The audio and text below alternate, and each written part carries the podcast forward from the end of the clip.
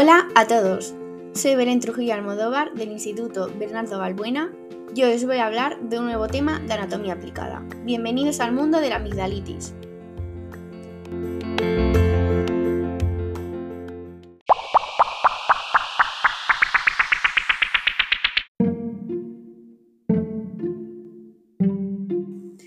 ¿Quieres saber qué es la amigdalitis? ¿Estás interesado en saber cuáles son sus causas y su tratamiento? ¿Quieres saber cómo se estirpan las amígdalas? Quédate unos minutos y aprende conmigo.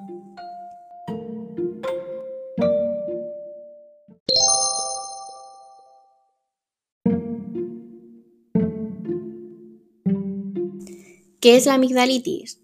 La amigdalitis es una inflamación de una o ambas amígdalas, ubicadas en la pared lateral de la orofaringe y que poseen células relacionadas con la respuesta inmunológica del organismo, especialmente para la lucha en contra de las infecciones.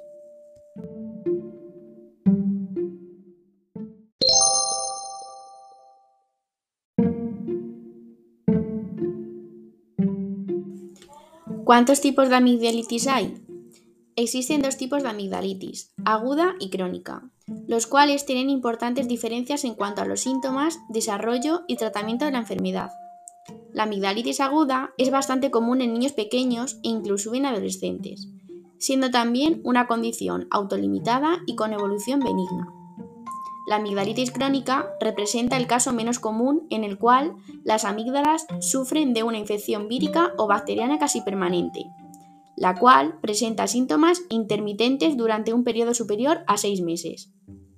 En este caso, los tejidos de las amígdalas se encuentran inflamadas durante un largo periodo o están sensibles a infecciones recurrentes, dando pie al desarrollo de enfermedades relacionadas.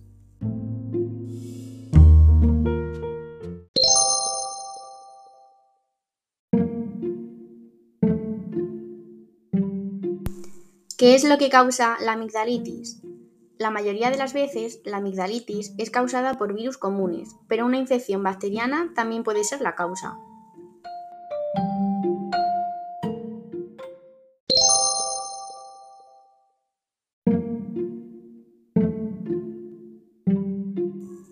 ¿Por qué se infectan las amígdalas? Las amígdalas son la primera línea de defensa del sistema inmunitario contra las bacterias y los virus que ingresan en la boca. Esta función puede hacer que las amígdalas se vuelvan especialmente vulnerables a la infección y la inflamación. No obstante, la función del sistema inmunitario de las amígdalas disminuye después de la pubertad, un factor que podría ser la causa de los pocos casos frecuentes de amigdalitis en adultos.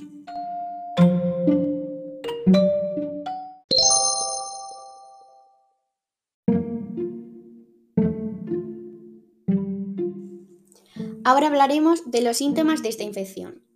Los síntomas que el paciente experimenta dependerán del tipo de amigdalitis desarrollado. En el caso de la amigdalitis aguda, los síntomas más comunes desde el inicio de la enfermedad son los siguientes. Dolor intenso en el área más elevada de la garganta, especialmente cuando se abre la boca o se tragan alimentos sólidos y líquidos. Extensión de dolor hasta los oídos.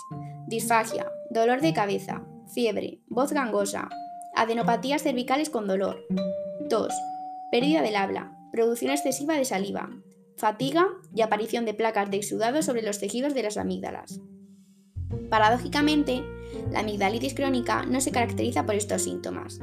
Todo lo contrario, el paciente con una situación crónica puede tener las amígdalas y los ganglios linfáticos inflamados de forma permanente sin que esto lo provoque un estado de dolor o incomodidad significativo. Sin embargo, la amigdalitis crónica sí genera disfagia y halitosis, también podría causarle al paciente un mal sabor de boca sin explicación aparente. Los rebrotes con preocupante frecuencia de amigdalitis aguda y todos los síntomas que ello conlleva vendrían a ser el síntoma más significativo del estado crónico de la enfermedad.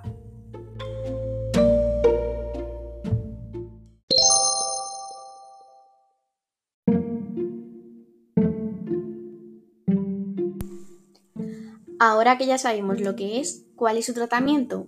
El tratamiento para la amigdalitis involucra el uso organizado de analgésicos, lo que reduce el dolor y mejora la fiebre a causa de la infección. Otro recurso para brindar confort al paciente es con medicamentos especiales para tratar la disfagia, los cuales permiten tratar alimentos sólidos y líquidos con mayor facilidad durante el tiempo que la amigdalitis esté presente. También se aplican antibióticos y antiinflamatorios, los cuales empiezan a tratar directamente los tejidos afectados. Las siguientes recomendaciones también te ayudarán a desinflamar las amígdalas y a aliviar algunos síntomas de esta inflamación. Haz reposo. Bebe mucha agua. Toma comidas o bebidas que reduzcan la inflamación, por ejemplo, té de jengibre y miel. Realiza gárgaras con agua tibia y sal. Utiliza un humidificador y realiza baños de vapor.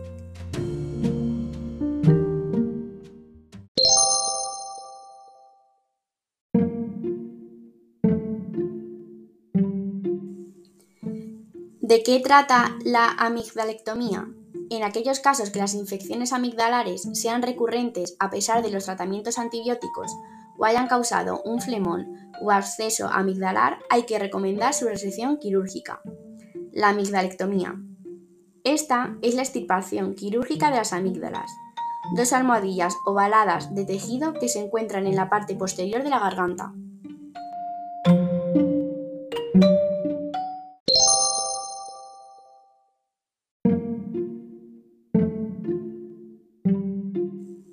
En resumen, si quieres prevenir la amigdalitis, mi consejo es que tengas buenos hábitos de higiene, ya que los gérmenes que la causan son contagiosos.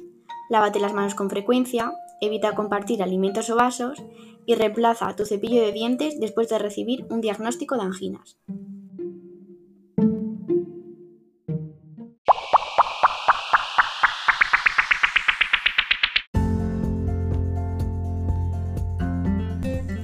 Y hasta aquí mi podcast de hoy.